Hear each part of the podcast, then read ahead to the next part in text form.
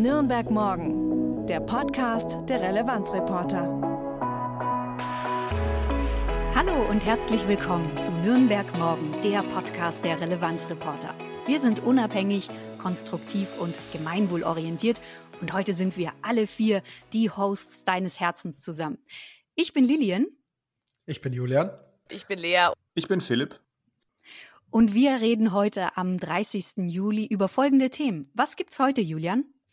Ja, ich fasse einfach mal ganz fix zusammen, worüber wir heute sprechen wollen. Als erstes mal eine kurze Info. Die Stadtratspolitik, die macht Pause, wie auch die Schulferien. Die treffen sich erst wieder am 20. September und deswegen wird es da ziemlich ruhig.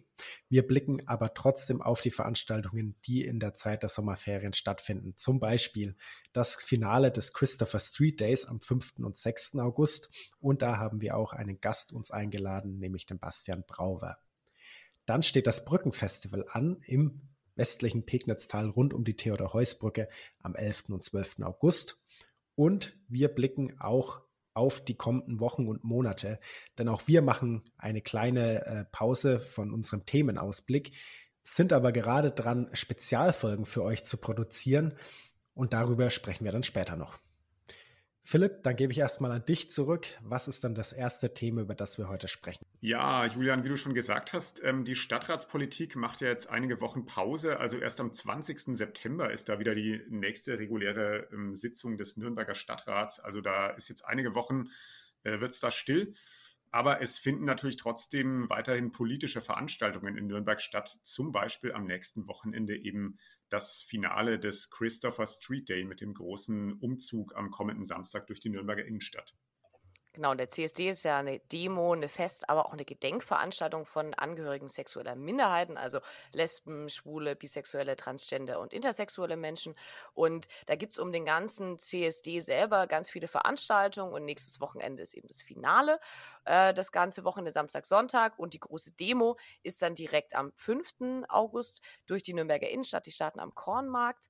Und äh, dabei demonstriert die Queer Community für ihre Rechte, aber auch für Sichtbarkeit, für Gleichbehandlung und gesellschaftliche Akzeptanz. Genau, also es ist einerseits ein fröhlicher Umzug, wo Menschen in bunten und äh, teilweise sehr unkonventionellen Kostümen unterwegs sind, aber eben mit einem ernsten politischen Hintergrund.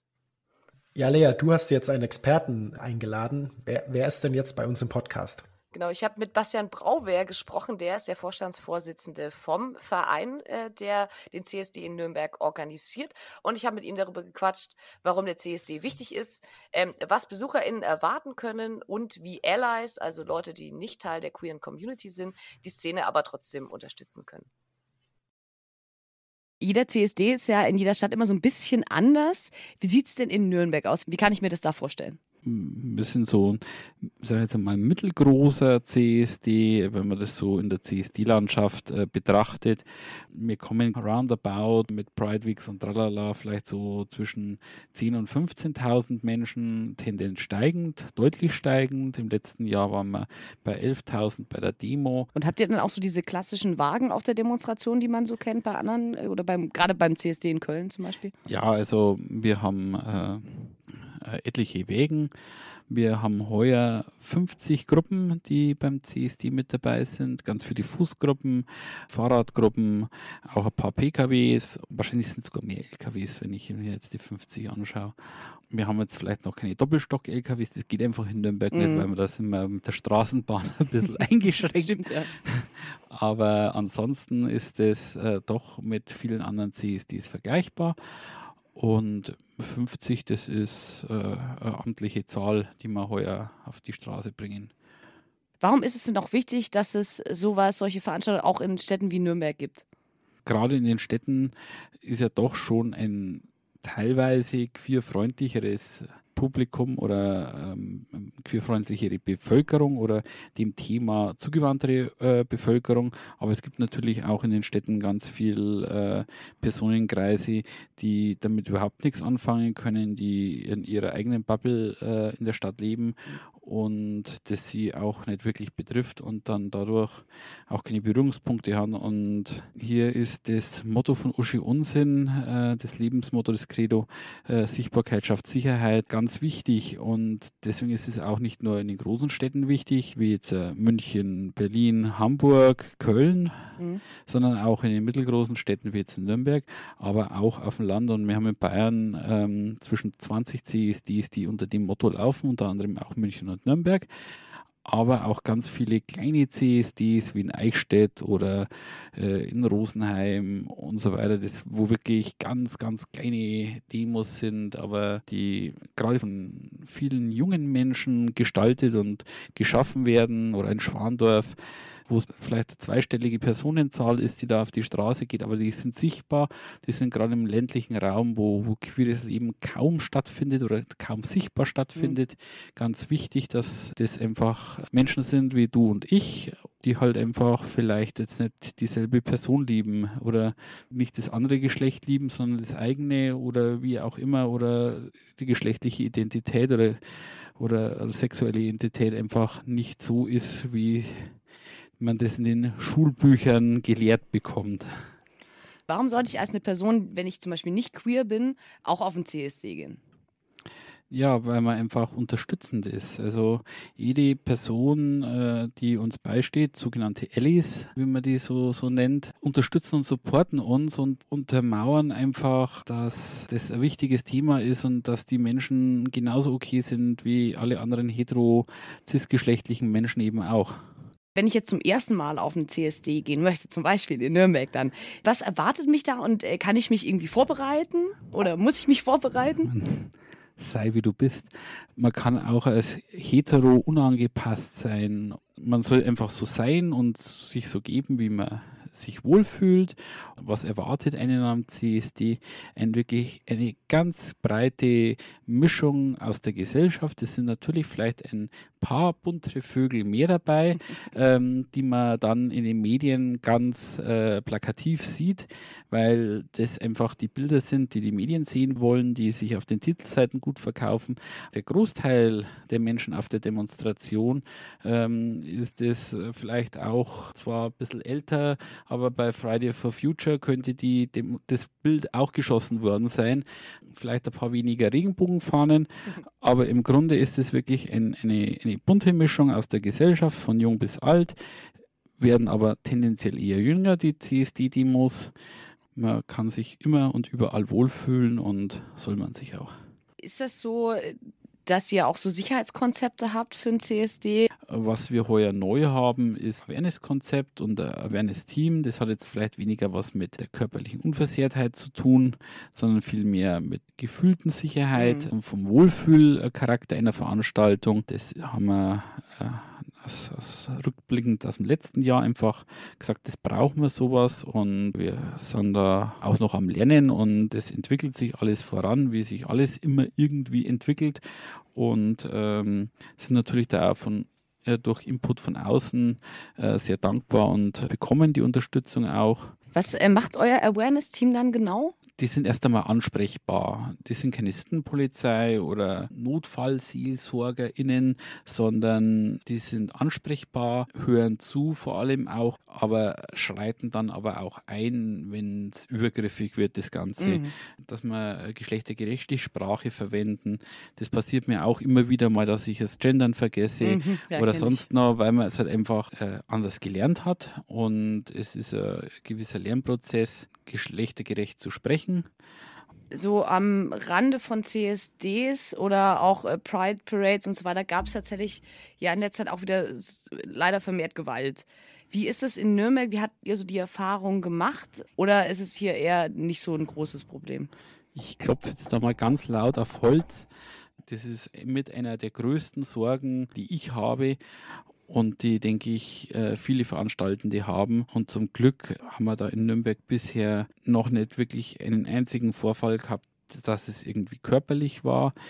Beleidigungen sicherlich. Die Menschen, die Teil der Community sind, die sind dann oftmals so abgebrüht und nehmen solche Beleidigungen dann auch gar nicht mehr wahr. Mhm. Oder ähm, wenn du durch die Stadt mit Uschi Unsinn gegangen bist, und das bin ich ganz oft, die Blicke, die Worte und die Pfiffe, die waren halt einfach immer da. Also das ist ja für viele Menschen Realität und ich bin jetzt gerade auch äh, durch die Stadt gelaufen mit meinem CSD-T-Shirt. Ich bin glaube ich, so die letzten Jahre kein einziges Mal angesprochen worden oder angepöbelt worden.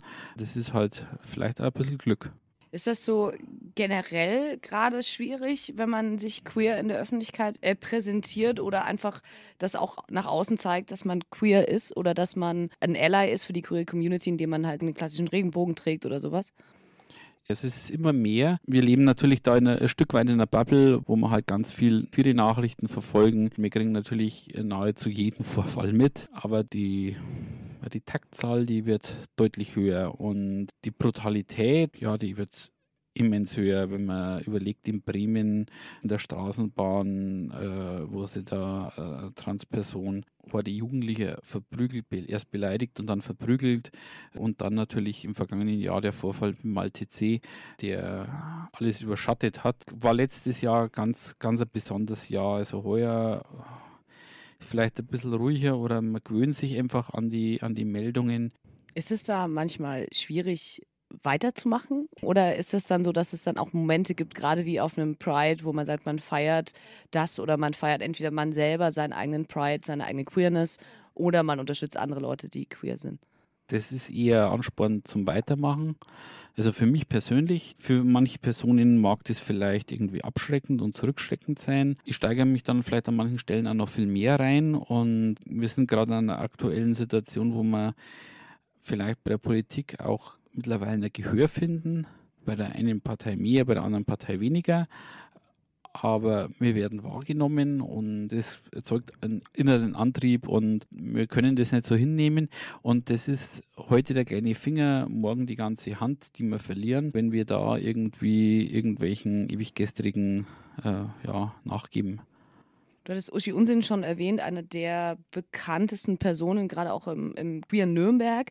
Wie hat sich das irgendwie verändert oder wie ist das noch so, dass quasi das, äh, wofür sie gestanden hat oder was sie auch gemacht hat, wofür sie eingetreten ist und was sie auch erreicht hat, dass das noch mitschwingt? Letztes Jahr war natürlich äh, ganz ein besonderes Jahr. Wir waren alle schockiert. Also ich weiß es noch, ich habe ihr neue Wohnung eingerichtet, geholfen und so weiter. Wir waren sehr, sehr eng und, und ein paar Tage später ist sie verstorben. Also da war natürlich das alles so wahnsinnig nah und so, so, so wahnsinnig, äh, ja, ja, krass für alle. Und Uschi hat ja nicht nur in Nürnberg gewirkt, die hat ja so weit über, mhm. über Nürnberg hinaus gewirkt und es war dann einfach dieser dieser Schock und diese, ja, dieser Respekt vor dieser Person und von dieser Lebensleistung einfach, wo wir gesagt haben, wir müssen einfach ihr Credo äh, als Motto nehmen und das mhm. haben dann letztlich sogar elf bayerische CSDs gemacht. Der eine hat sie einfach ohne Uschi überhaupt gekannt zu haben, einfach weil sie das so toll fanden, mhm. einfach mit, mit äh, dran gehängt und fanden das richtig toll. Ein ganz neuer, junger CSD mit ganz jungen Menschen und ganz viel Trans-Hintergrund im Team und ähm, echt toller, neuer, frischer Haufen, der auch für uns, die schon lange CSDs machen, äh, ganz viel Input gibt da war Uschi immer präsent. Also schon allein im Motto auf dem Plakatmotiv und, und, und. Äh, Uschi war immer präsent und auch jetzt äh, ist es immer so, überlegt einmal, was Uschi gesagt hätte. so, so mit diesem erhobenen Zeigefinger, wenn dann irgendeine Person dann irgendwas macht, wo ich weiß, die Uschi wäre dann, wer Uschi kannte, Uschi war sehr, sehr, sehr temperamentvoll, getobt hätte. wenn wir das nur gedacht hätten. Und von dem her ist Uschi natürlich in all unseren Köpfen noch äh, wahnsinnig präsent und immer wieder ein bisschen so auf ihrem Wölkchen äh, mahnend auf uns herunterblickt, ähm, ist natürlich irgendwo ein bisschen mit dem Hinterkopf dabei. Auch vor allem, weil sie gerade in den letzten Jahren vielleicht auch getrieben von dem, von dem Bewusstsein, dass sie, ja, war vielleicht dann immer die gesündeste Person. Uschi hat immer vor Ideen gesprudelt. Uschi, Bastian, wir brauchen einen Termin. Ähm, wir müssen mal wieder sprechen. Dann ist sie mit einer, mit einer Mappe voller Papier gekommen und das und das und das und das müssen wir machen. Und das hat sie zunehmend zum Ende hin mit einer deutlichen größeren Ungeduld ausgestrahlt und so viel noch anstoßen müssen und antreiben und voranbringen, weil sie vielleicht auch gewusst hat, dass sie vielleicht nicht ewig hat. Und gerade die, die Jungen hat sie, also so, so die MitzwanzigerInnen, äh, die hat sie besonders angetrieben und besonders motiviert, weil sie gewusst hat, das sind die, die Menschen von morgen, die muss sie mitreißen, die muss sie motivieren. Und ja, dadurch hat sie natürlich auch ihre NachfolgerInnen herangezogen, aber es sind keine Uschis, äh, die sie äh, da in die Welt gerufen hat, sondern das sind halt neue Menschen mit neuen Ideen, aber eben auch irgendwo im Geiste von, von Uschi was können denn nicht queere Menschen außerhalb von einem Pride oder einem CSD machen, um die Szene zu unterstützen? Wenn ich sage, okay, ich möchte irgendwie aktiv werden und was machen, also außer natürlich das Wochenendprogramm bzw. die Demo zu besuchen. Mei, das ist, das sind so, so, so, so Alltagsgeschichten, wo man einfach ein gewiss, gewisses Verständnis für queere Menschen hat und vielleicht einfach auch mal das ein oder andere, die ein oder andere Bemerkung ähm, vielleicht einfach mal sein lässt.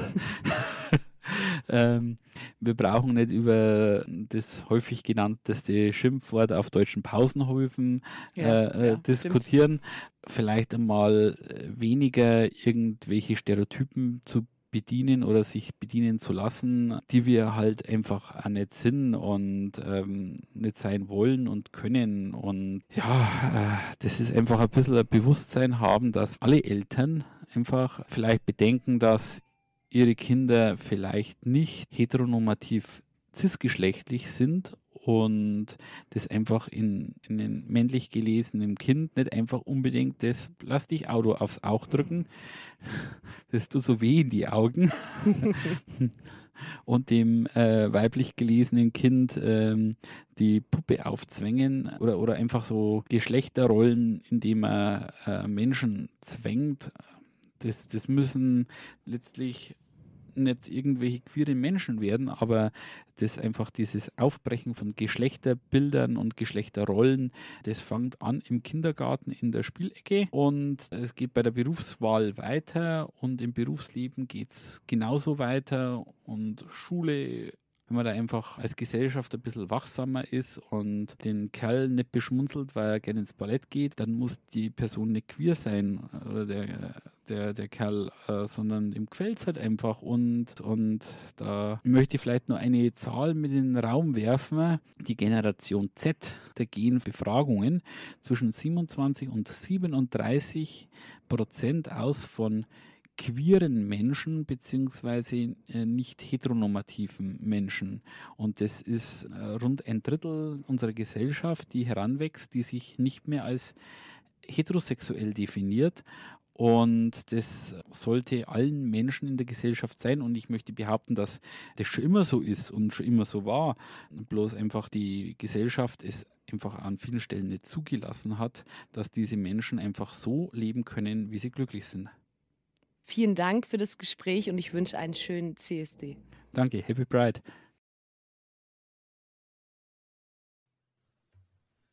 Cool, danke an Bastian für den Einblick. Danke auch an dich, Lea, dass du das Interview geführt hast. Wir bei den Relevanzreportern sind ja auch immer darauf bedacht, möglichst breite Vielfalt bei uns in der Redaktion abzudecken. Und da gehört natürlich auch die queere Gesellschaft auf jeden Fall mit dazu.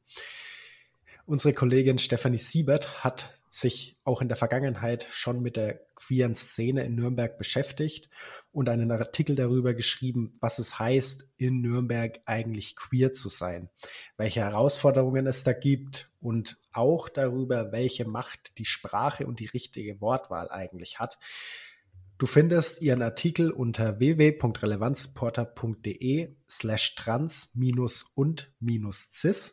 da schon mal zwei Begrifflichkeiten, die du im Artikel lernen wirst. Ich werde dir natürlich auch den Link wieder in die Shownotes packen. Wenn du Themen oder Termine hast, dann schreib uns doch einfach eine E-Mail an redaktion.relevanzreporter.de. Nochmal redaktion.relevanzreporter.de. Genau, und jetzt sprechen wir über Musik. Lea, du, wir haben ja in der letzten Podcast-Folge Nürnberg Morgen über die coolen Musikfestivals in dieser Region schon gesprochen. Ne? Also wir beide sind ja schon unterwegs gewesen, jetzt hier auf zahlreichen Festivals. Es gibt aber ein tolles Event, wirklich Shame on Me, das habe ich noch nie gesehen. Da war ich irgendwie immer im Urlaub und das ist das Brückenfestival. Und jetzt musst du mir erstmal erklären, was ist das? Also das Brückenfestival, das ist immer im August. Anders als das Badentreffen oder das Classic Open Air wird es aber nicht von der Stadt organisiert, sondern dahinter ähm, steckt ein äh, Verein. Äh, mhm. Das Brückenfestival ist schon, ne, ist unter, beziehungsweise bei einer Brücke, Theodor-Heuss-Brücke ist das für alle Öffi-Fahrerinnen wie mich. Äh, das ist äh, die U1-Haltestelle Maximilianstraße. Da gibt es dann zwei Tage lang Musik und äh, buntes Programm durcheinander. Es sind mittlerweile drei Bühnen. Es gibt auch ein Kinderprogramm, Aftershow, lokale KünstlerInnen und ich finde es total schön, da einfach auf der Wiese zu sitzen, abzuhängen, ähm, Musik zu hören, die ich schon kenne. Aber gerade da ist es für mich so der perfekte Sommermoment, um auch neue Musik einfach zu entdecken. Was wird mir da denn konkret geboten? Also das Brückenfestival ist ja am 11. und 12. August, also übernächsten Freitag und Samstag, geht über zwei Tage. Ähm, es treten knapp 30 Bands und DJs auf Musikalisch geht es, glaube ich, vor allem so in Richtung Punk. Also es wird ordentlich laut. Aber trotzdem ist es ein Festival für die ganze Familie. Es gibt ja auch ein Kinderprogramm. Und da kommen jedes Jahr bis zu 30.000 BesucherInnen an diesen zwei Tagen ja an die Theodor-Heuss-Brücke. Und was bei dem Brückenfestival besonders sympathisch ist, es wird eben von einem äh, privaten Verein organisiert. Es ist ein Umsonst- und Draußen-Festival, also es kostet keinen Eintritt und finanziert sich überwiegend über den Getränkeverkauf. Und neben dem Festival-Team, das das Ganze organisiert, ähm, suchen die auch immer ganz eifrig nach freiwilligen HelferInnen, die ihnen zum Beispiel bei der Getränkeausgabe oder beim Catering helfen oder die ihnen helfen, die Zelte aufzubauen. Und da machen jedes Jahr immer so 100 bis 150 Freiwillige mit. Und die sind auch immer auf der Suche nach Leuten, die da mithelfen. Also kann man sich auch melden und mitmachen. Lea, seit wann gibt es eigentlich dieses Festival? Das gibt es tatsächlich schon relativ lange. Ich weiß nicht, ob ihr euch an den Umsonst- und Draußen-Boom Anfang der 2000er erinnern könnt. Da äh, fand nämlich 2001 das erste Mal das Brückenfestival statt, äh, mit damals noch schnuckligen 800 BesucherInnen, sagt äh, der Verein selber. Ja, wow. Okay, das Richtig ist natürlich krass. eine Nummer. Wenn du aufs Brückenfestival gehen willst, wir haben dir alle Infos natürlich wie immer in die Shownotes gepackt. Ja, und wenn du am 30. Juli, also heute, das zum Beispiel nicht geschafft hast, zum Classic Open Air zu gehen, dann hast du nochmal eine Chance. Und zwar am 5. August, den Samstag um 20 Uhr. Und zwar gibt es da nur ein Abendkonzert, nennt sich Unser neuer Darling. Hier ist quasi die Premiere des neuen Symphonikerchefs Jonathan Darlington. Und wie immer, kostenfrei, nimm am besten eine Picknickdecke und einen gut gefüllten Korb mit und äh, genieß die Zeit am Lüdpolthain. Nürnberg morgen, der Themenausblick der Relevanzreporter, macht äh, die wohlverdiente Sommerpause, aber wir wollen dich natürlich nicht ohne eine extra Portion Hörgenuss in den Urlaub schicken. Wir haben uns wieder ein paar Spezialfolgen überlegt, die wir dann im Abstand von zwei Wochen veröffentlichen werden. Ja, und dieses Jahr wird es vor allem um das Thema Sport gehen. Letztes Mal in der Sommerpause haben wir uns um Innovation gekümmert und dieses Jahr eben um den Sport in Nürnberg und der Region. Was für Sportarten kommen da denn vor in den Spezialfolgen in den nächsten Wochen? Also vielleicht erstmal so viel. Wir haben ja in Nürnberg morgen schon mit relativ vielen Spitzensportlern auch gesprochen. Wir hatten hier mal den Bundesstützpunkt in Taekwondo. In der Podcast-Folge 50 haben wir mit Ella Eiding gesprochen. Die ist von München nach Nürnberg gekommen und trainiert jetzt eben hier. Außerdem hatten wir auch schon den Bundesstützpunkt für Triathlon. Da haben wir vor kurzem erst drüber gesprochen, über den Challenge Rot, aber wir haben damals auch schon mit der Annabelle Knoll gesprochen. Das war die Folge 15 aus dem Jahr 2021, schon ein Stück her, aber du kannst es dir trotzdem natürlich gerne nochmal anhören. Daher wird es auch höchste Zeit, dass wir hier wieder ein paar großartige Sportler und Sportlerinnen aus der Region vorstellen, sie so ein bisschen in den Fokus rücken und wir wollen auch ein bisschen länger mit ihnen reden. Freu dich also auf zwei Folgen Nürnberg Morgen Spezial. Hier erzählen uns zwei Menschen von ihrem Sport und warum der sie so begeistert. Willst du schon mal verraten, wer da so dabei ist? Hm, ich sage nur Hallenbad und äh, Stadion. Dann kann man jetzt mal eine Runde raten. Oder es einfach auf sich zukommen lassen. Oder das.